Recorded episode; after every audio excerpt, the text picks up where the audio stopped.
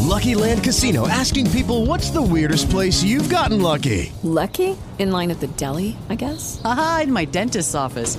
More than once, actually. Do I have to say? Yes, you do. In the car before my kids' PTA meeting. Really? Yes. Excuse me, what's the weirdest place you've gotten lucky? I never win and tell. Well, there you have it. You can get lucky anywhere playing at LuckyLandSlots.com. Play for free right now. Are you feeling lucky? No purchase necessary. Void where prohibited by law. 18 plus. Terms and conditions apply. See website for details. Un perro caminaba tranquilamente llevando en su hocico un sabroso hueso. Al llegar al río, se dispuso a cruzarlo por un pequeño puente. Mientras lo cruzaba, miró hacia abajo y se vio reflejado en el agua. Creyó que aquel reflejo era en realidad otro perro y que llevaba un hueso más grande que el suyo. Deseando adueñarse de tan tentador alimento, soltó el suyo para arrebatárselo al supuesto perro que se encontraba del otro lado.